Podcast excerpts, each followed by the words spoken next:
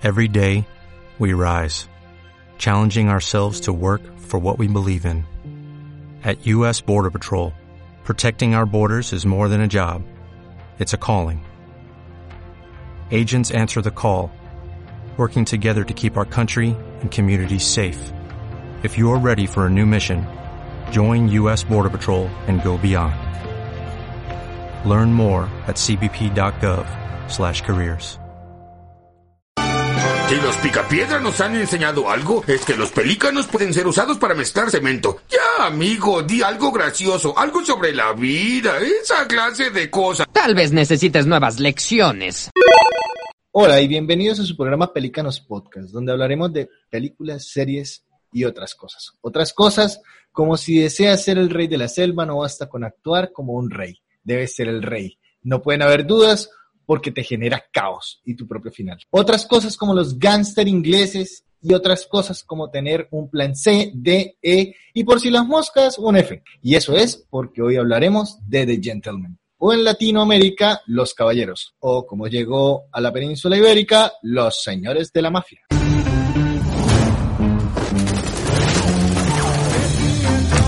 If you smell smoke, it's because there's a fire. Guy Ritchie es un director, productor y guionista de cine británico. Sus películas tienen la hermosa característica de hacer tomas en donde la imagen se detiene y luego se hace un acercamiento rápido a los personajes.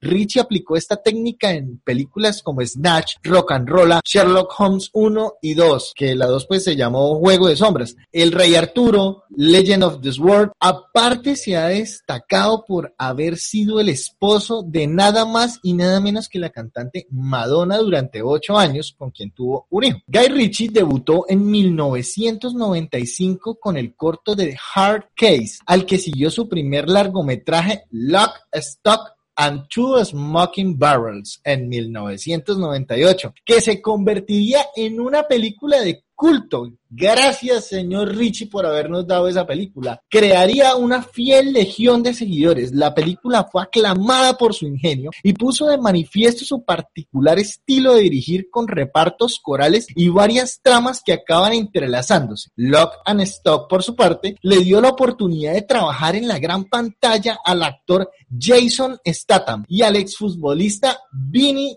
Jones, quien a partir de ahí comenzó una fructífera carrera artística. Luego repitió la fórmula en Snatch en el año 2000, que fue sin duda otro gran éxito y quizás la película que hizo despegar la carrera de Guy Ritchie a nivel internacional y hasta la estratosfera. Aparte de ello, se debe a Colombia Tristar, que pues le confió las llaves de la casa a este man y lo apoyó en el proyecto económicamente, aparte que le dio una distribución digna de cualquier película de Hollywood. Por este gran apoyo, la película tuvo un amplio elenco de artistas, entre los que se destacan Brad Pitt, Benicio del Toro, Dennis Farina, además de sus, llamémoslos, actores fetiche, que es Jason Statham y Vinnie Jones. Después de su matrimonio con Madonna, Richie comenzó a enfocarse en hacer films en torno a su famosa esposa y la dirigió en un video musical que era la canción What It Feels Like for a Girl, eh, donde esta reina del pop se volvió a poner de nuevo en las listas de top número uno y la verdad es un video muy bueno. Eso era en la época que MTV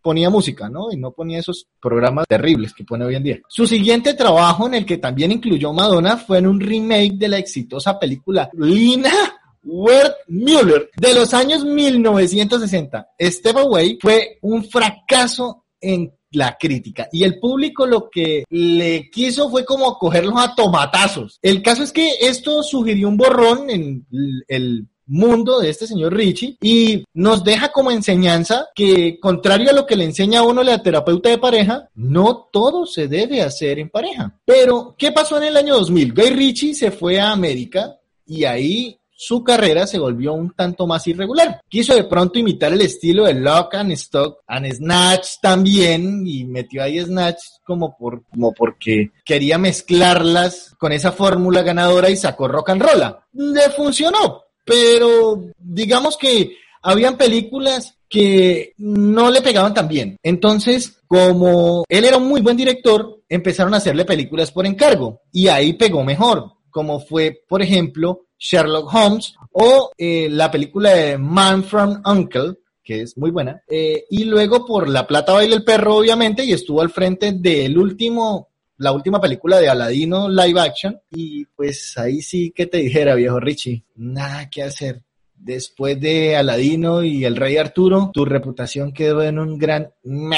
En diciembre del 2009 se estrenó en los Estados Unidos Sherlock Holmes, donde Robert Downey Jr. y Jude Love daban vida al personaje del título y al Dr. Watson, respectivamente. La película fue un gran éxito comercial y al principio una secuela, pues que ocurrió dos años después, eh, titulada Sherlock Holmes y Juego de Sombras. La revista Vanity Fair publicó la lista de las 40 más grandes celebridades de Hollywood con más ingreso a lo largo del 2010 y nuestro querido Richie fue clasificado como el número 39, ganando un estimado de 13.5 millones de dólares por sus películas. Nada mal, viejo Richie para tener su billetera. La banda sonora es compuesta por Christopher Benstad. De esta película de Gentleman, este señor había trabajado como editor de música para películas. El trabajo puede llevarlo a través de muchas áreas del proceso de producción de música y sonido, y esto se lleva a un nivel completamente nuevo cuando la película es un remake. Esto lo declaró en una entrevista después de haber pues mencionado que había trabajado con, por ejemplo, películas como La Mujer Maravilla, Brave o Valiente. Thor además ha trabajado anteriormente como ingeniero de sonido de las bandas sonoras de el famosísimo Aladdin live action. Yo no tengo nada contra el Aladdin original, pero el live action me pareció que era demasiado. En Gravity, que pues eh, fue premiada en los premios Oscar, eh, pero en esta ocasión se pone en la composición para The Gentleman o pues en España, volvemos a decir, Los Señores de la Mafia. Ya hablando de la película, en mayo del 2018 se anunció a Guy Ritchie que iba a dirigir y escribir una película que tendría el mismo espíritu que sus anteriores películas, especialmente Lock, Stock and Two Smoking Barrels conocida como Juegos, Trampas y Dos Armas Humeantes en Argentina y Colombia, y como Lock and Stock en España. O sea, ahí como que nos empatamos con los españoles y sus traducciones. Con esto declaramos eh, que definitivamente el proyecto se dio a conocer en el Festival de Cine de Cannes del 2018, donde Miramax adquirió los derechos de distribución de la cinta y de hecho hay una parte al final de la película donde se ve el letrero de Miramax y se esperaba que el rodaje comenzara en octubre, pero el elenco no se completó de inmediato. Además que renunció Kate Beckinsale, que fue cambiada por la actriz Michelle Dockery, pero yo hubiera preferido cien mil veces ver a la mamacita de Keynes Beckinsale ahí. No sé, esta muchacha a mí no me pegó tanto. Aún así, bueno, pues eh, director es director y donde manda capitán no manda marinero. La solución tapó bien el hueco y a mí personalmente pues me hubiera encantado en esta cinta pues otra digamos actriz de reparto, pero las cosas como son. Y hasta aquí hemos llegado con nuestra ficha técnica. Vamos a pasar a nuestro resumen. These people are going to clean house and you are part of that house. Bueno, Miguel, el resumen de la película que traemos hoy es corto, concreto y conciso, como las tareas de mi profesora de historia. La película empieza mostrándonos un asesinato, un asesinato de una persona a la cual todavía no conocemos. Es una película de estas que van echando hacia adelante y hacia atrás y a veces se mezcla con los recuerdos, muy al estilo Guy Ritchie. Se nos muestra este asesinato, continúa la película, después se nos muestra esta persona que fue asesinada al inicio, negociando. ¿Negociando qué? Un negocio, un emporio de marihuana, de la verde, de la santa, de la que se estresa. Bueno, negociando esta plantación de marihuana. Subsecuentemente se nos muestra uno de los personajes principales en esta obra y es este guardaespaldas que tiene el hombre tan importante, este mafioso, porque para mí los narcotraficantes son los que trafican droga, no los que trafican estupefacientes. Entonces, bueno, este mafioso de la marihuana tiene un tremendo guardaespaldas que más adelante se nos demuestra que es el que le salva la vida cuando es un, en el supuesto asesinato. Entonces, en realidad él nunca muere, pero la película en la mayor parte nos lo pinta como si fuera así. En sí, la película transcurre como este guardaespaldas y un investigador privado, el cual solo le quiere sacar plata a él y a su jefe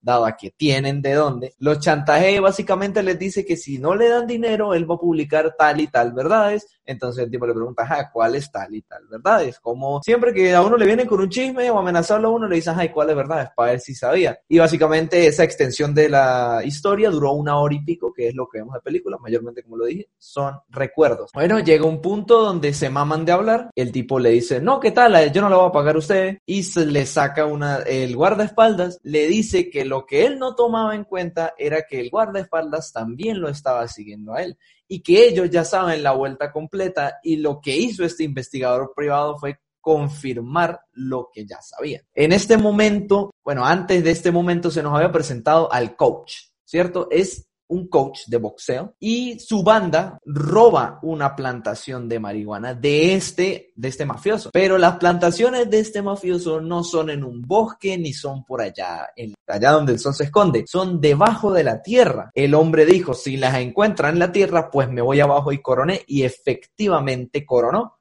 con el negocio bajo la tierra, pero este, esta pandilla, porque es como una especie de pandilla que baila y graba videos mientras da golpizas, es como juntar el K-pop con el boxeo y las artes marciales mixtas, la verdad es muy raro. Llega y dice, bueno, coach, robamos tal y tal cosa, y el coach le dice, ¿a quién le robaron? Ellos le dicen, y básicamente se ve como la cara de por Dios, cómo le van a robar a, esa persona.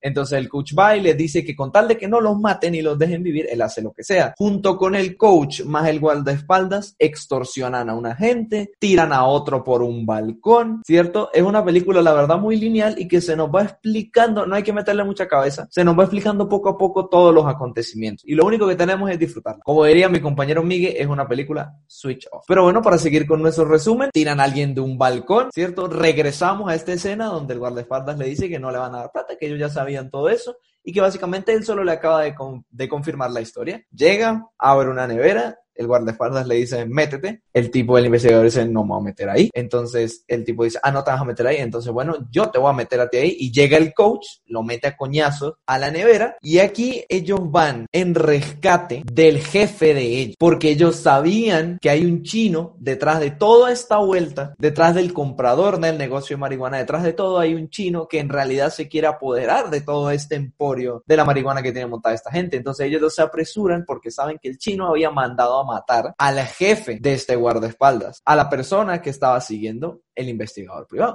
Entonces, bueno, ellos llegan, como lo dije anteriormente, pasa la escena del inicio, que es donde se nos muestra como si mataran al jefe, pero en realidad muere el sicario. le dicen la verdad al jefe, le dicen que el chino es el que está detrás de ellos, tal. El jefe sale, en un momento el jefe el guardaespaldas y el coach se separan, deja al coach, les digo, deja al jefe como en, ellos tenían un taller me imagino que lo usaban como, me imagino no, lo usaban como lavadora de dinero. Él se queda en este taller, le dice recógeme a tal hora, el tipo dice perfecto y no lo pasa a recoger precisamente el guardaespaldas, lo pasan a recoger unos rusos. Y dirán, ¿por qué rusos si estamos hablando de chinos y el chino fue el que lo mandó a matar? Resulta que el niño o el carajo que habían tirado del balcón cuando estaban rescatando a esta hija de un ministro era hijo de un multimillonario ruso. Entonces el ruso mandó a matar a ese sujeto.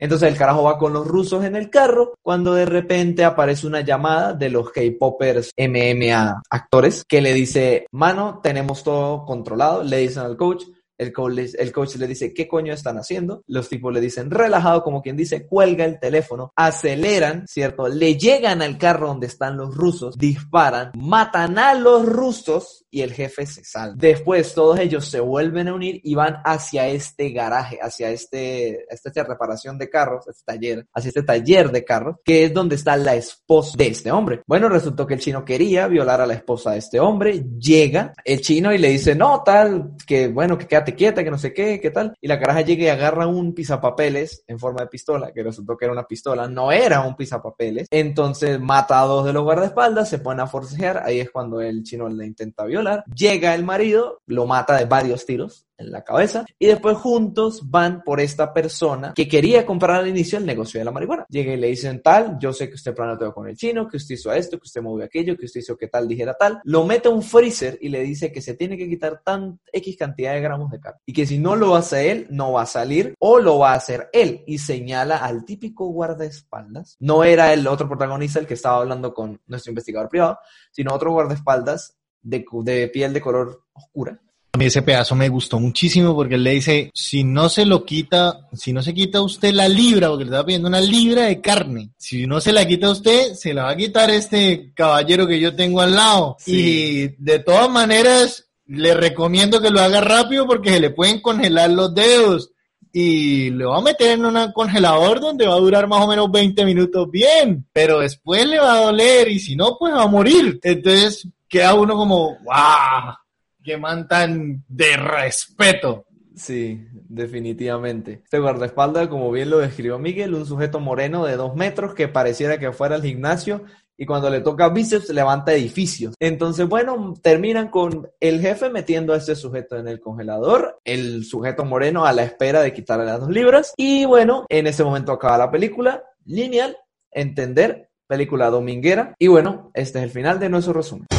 There is a lot of money hanging in the balance. De entrada le voy a decir algo. Para mí esta película es como la amiga prepago que intenta rehabilitarse y se mete al Sena y ahora trabaja de mesera. O sea, el tipo quiso volver a sus inicios y de pronto lo hizo bien, es, lo hace correcto, pero no innova. Entonces de ahí, de ahí le voy a, a preguntar y abrimos el debate con, ¿ha sido el señor Guy Ritchie capaz de volver a ser Guy Ritchie con esta película? Pues Miguel, si le soy sincero, yo veo tintes de, del Guy Ritchie, el Guy Ritchie de que no le mete censuras a las cosas, que muestra las cosas como son, de este humor inteligente, ¿cierto? Lo único que todavía veo que le falta a la película, que sí la tienen como por ejemplo Snatch, es que no sea tan triturada y casi que le dan a uno en la boca, sino que antes las películas de él llamaban más a que uno las pensara, a que uno no, no pensar fuera de, de esta tierra, ¿no? Sino pensar un poquito más, ¿verdad? Y para Sí. mí eso, eso, es, eso es algo que premiaba mucho de él. Este Pucha, sí, hecho o de sea, que, es que- lo dieran todo uno mascado y así casi que listo. Sí, es que fue muy predecible. La verdad, uno arranca la película y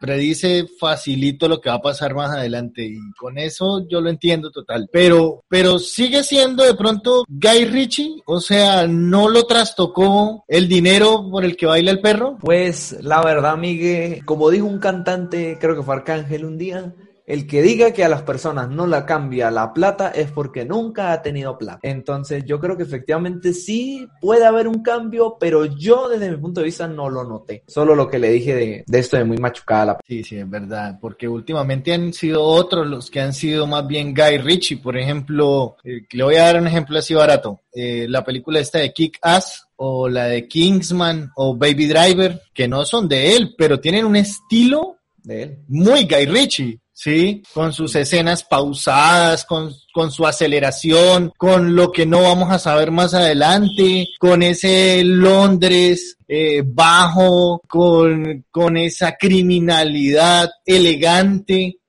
Entonces, si por ahí dicen que a rey muerto, rey puesto, y este tipo me durmió mucho en los laureles por plata, y yo creo que esta película no lo reivindicó por completo, pero sí alcanzó a rescatar, yo creo que en parte la esencia de quién es él, porque la película no es mala, No. la película me pareció muy buena, pero no es el Guy Ritchie que estábamos esperando. No es como esperar una película de Tarantino con la que uno definitivamente termina de pronto tocándole la fibra. No, no, no, no es eso. No, no innovó. Para mí no creció en el cine, sino aplicó la fórmula de hacer exactamente lo mismo que él sabe hacer y lo metió todo en una coctelera y le salió esta película. Por eso le pregunto, ya que usted es tan cinéfilo y tan conocedor de este señor Guy Ritchie, ¿usted piensa que él retomó con él sus inicios de Lock, Stock and Two Smoking Barrels? Pues esa película se podría comparar, yo diría que es un poquito mejor que Snatch. Y Snatch es mucho mejor película que esta película. Entonces, si decimos que volvió a ser Guy Ritchie,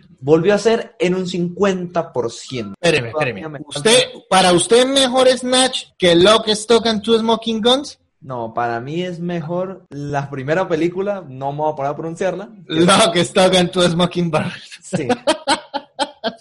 Sí, sí, es que es largo, es largo. Pero, pero, sí, yo pienso que las dos películas son buenas en su ámbito. Pero de ahí para arriba, de ahí para arriba, que entre el diablo y escoja. Porque a mí no me van a decir que Rock and Roll es mejor que las dos películas anteriores. A mí no me van a decir que, que Aladdin es mucho mejor que estas o que Sherlock Holmes es mucho mejor que Log Stock and Two Smoking Barrels. Nunca, jamás en la vida. Pero es que yo pienso que es que el tipo perdió el rumbo. Y ahorita como que se quiere rehabilitar. Y pues uno tiene que dejar que la gente rehabilite. Pero, pero somos parte del experimento social. Y sobre todo el experimento social de Miramax. Sí, sí, claro, pero bueno, por lo menos si él va a cambiar y va a volver a ser el Guy Ritchie de antes, por mí perfecto, que empiece como quiera, pero que vuelva a ser lo que es. Como diría Tyler Durden en el Club de la Lucha, una vez que se toca fondo, solo se puede mejorar. Unas sabias palabras que debería el señor Richie tomar al pie de la letra para resurgir de sus cenizas. A esa Londres de los bajos fondos, corrupta, violenta, tóxica, que tantas alegrías nos dio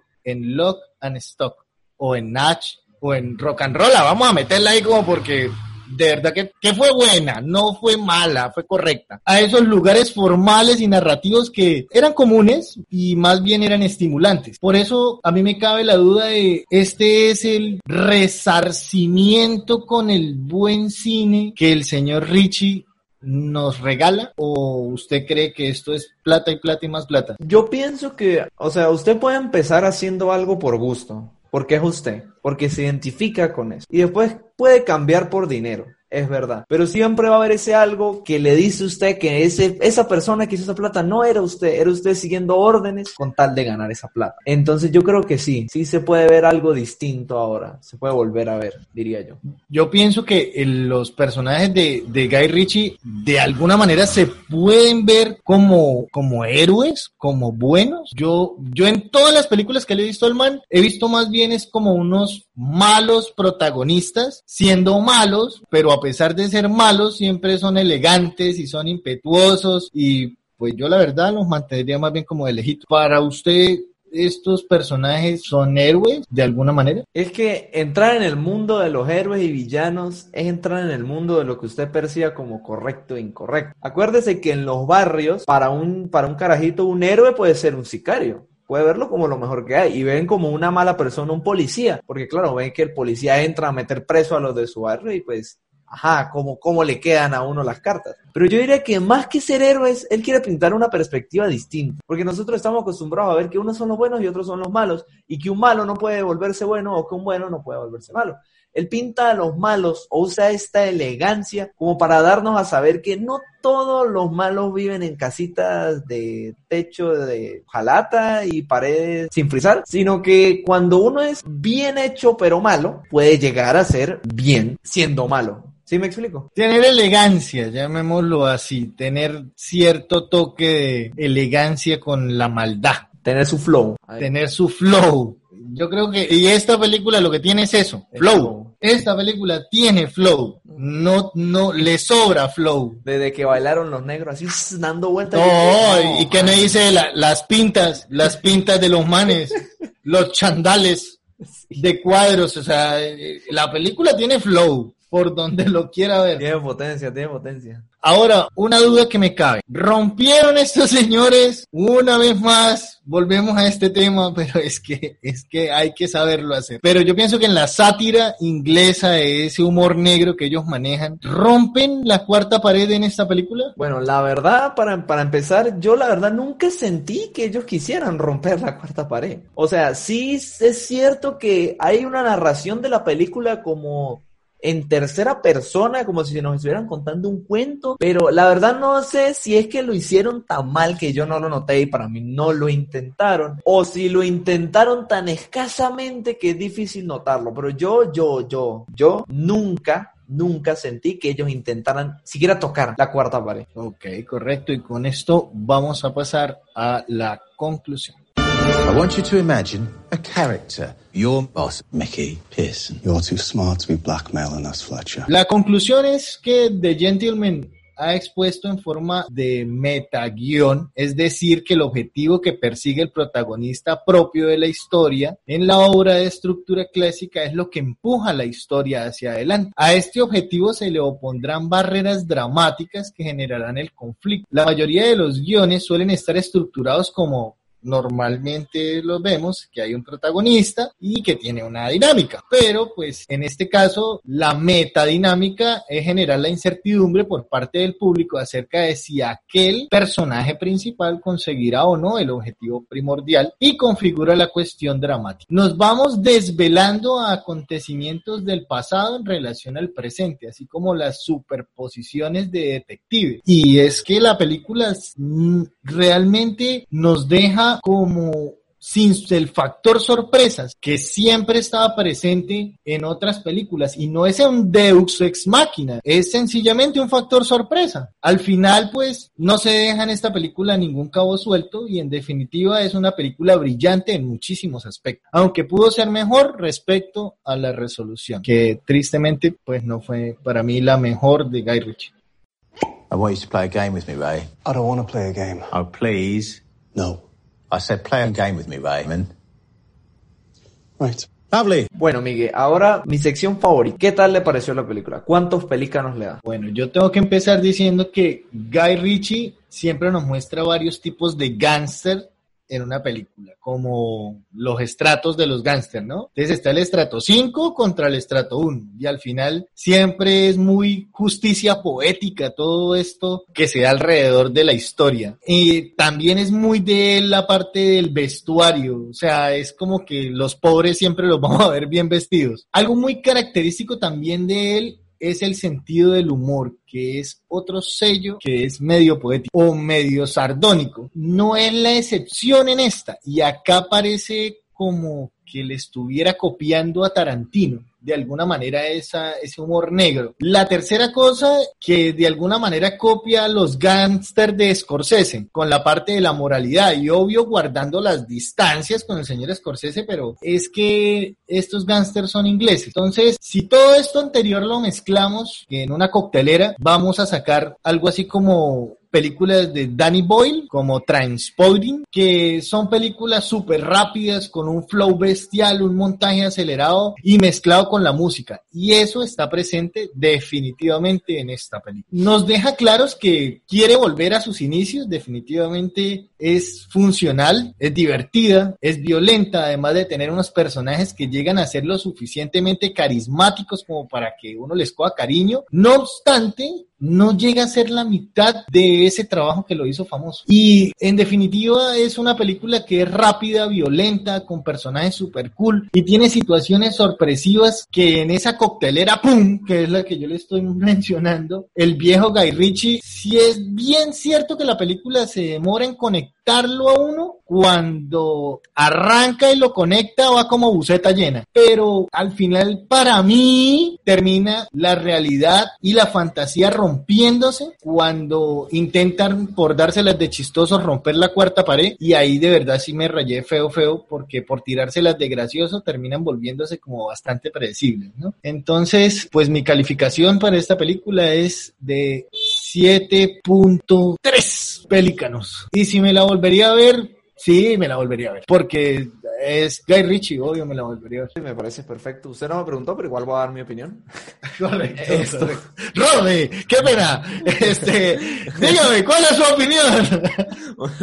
mi opinión sobre la película, usted lo dijo, una película, yo la clasificaría como una película dominguera. Una película de sentarse y verla y ya. Muy importante lo de la música, yo justamente lo iba a comentar. Para mí, la música, la musicalización es impresionante. Lo mete a uno en ese flow del que tanto hablamos. La música es el 90% de ese flow y lo que vemos otro 10. Entonces, la verdad, por la música, muy bien. Y pues yo, la verdad, como no sentí que rompieran la cuarta pared, yo le voy a dar ocho pelícanos. Me pareció una película muy buena, ¿cierto? De acción, o sea que a mí me gusta la acción, las películas de acción. Entonces es como complicado que yo clasifique una película mal, porque me gustan todas. Intento ser lo más objetivo posible, posible, créanme, pero igual me siguen pareciendo buenas. Entonces, y si me la volvería a ver, claro que me la volvería a ver, pero yo diría más que con amigos. Por decisión propia de decir, voy a volverme a la película porque es extremadamente buena, quizá no. Pero de que estemos en una reunión de amigos y me digan, para una película buena así, sin dudarlo, daría, les diría esta. De gente. Sí, sí, si me, si me, si me piden una película para que recomiende, yo digo esta. O sea, no tiene que tirarle. Sí, sí, eso no tiene que tirarle mucha cabeza. Y ahora pasamos a nuestra sección, el bueno, el malo y el feo, para nuestros más fieles pelícanos. Y nos vamos.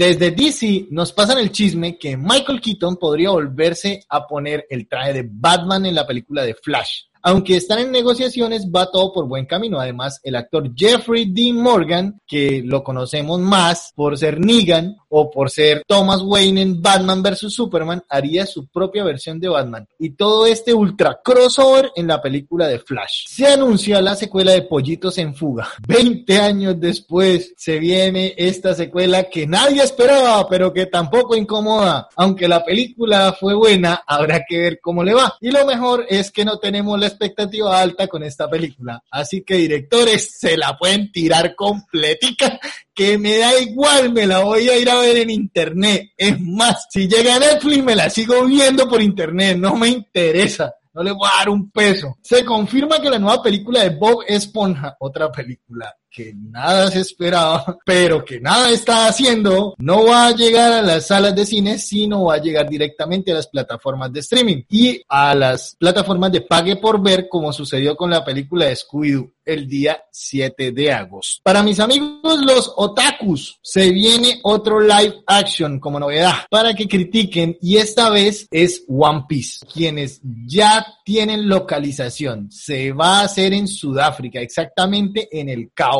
y arrancan el 30 de agosto. Lo curioso es que los actores que van a contratar al parecer son actores de renombre o que tengan ya experiencia en la pantalla. No sé qué piense la gente de esto, pero no pinta bien, nunca han pintado bien esos remakes. En Corea, como tienen la maña de chiviarlo todo, ahora por esos lados ya van a hacer la versión San Andresito de la casa de papel o la versión de los polvos azules si usted está en Perú o la versión del mercadillo si usted está en España o donde sea que vendan películas o réplicas de lo que sea, van a hacer ese de nuevo la casa de papel por allá. Y yo le puedo apostar lo que quiera que va a ser muchísimo más dramática. Van a pegarle siete tiros a Tokio, van a quitarle un brazo a Berlín, le van a arrancar los pelos de las piernas a Nairobi, en fin, eso va a ser una locura. Para los discapacitados. Sí, no, los coreanos son espectaculares para eso. Para los pecadores, les tengo buenas noticias. The Sinner, que acabó de estrenar su tercera temporada en Netflix, porque ya hace tiempo ya había estrenado la tercera temporada, pero no había llegado a Netflix, este, ha sido confirmada la cuarta temporada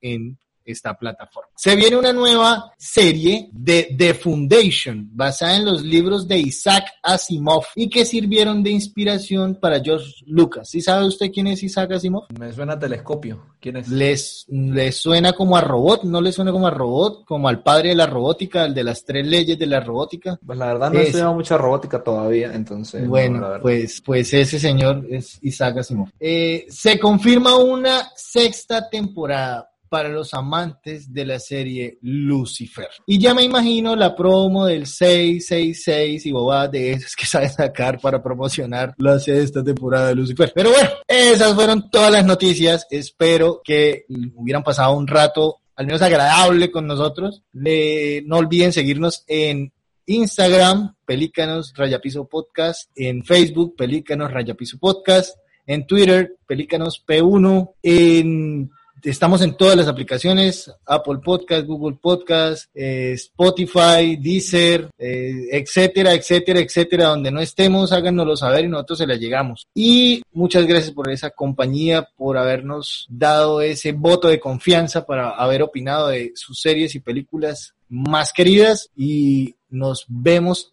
todos los miércoles, como siempre que tenemos esa cita y hasta pronto, mis pelícanos. Nos vemos. Hola, buenos días, mi pana. Buenos días, bienvenido a Sherwin Williams. ¡Ey! ¿Qué onda, compadre? ¿Qué onda? Ya tengo lista la pintura que ordenaste en el ProPlus app. Con más de 6.000 representantes en nuestras tiendas listos para atenderte en tu idioma y beneficios para contratistas que encontrarás en aliadopro.com. En Sherwin Williams somos el aliado del PRO.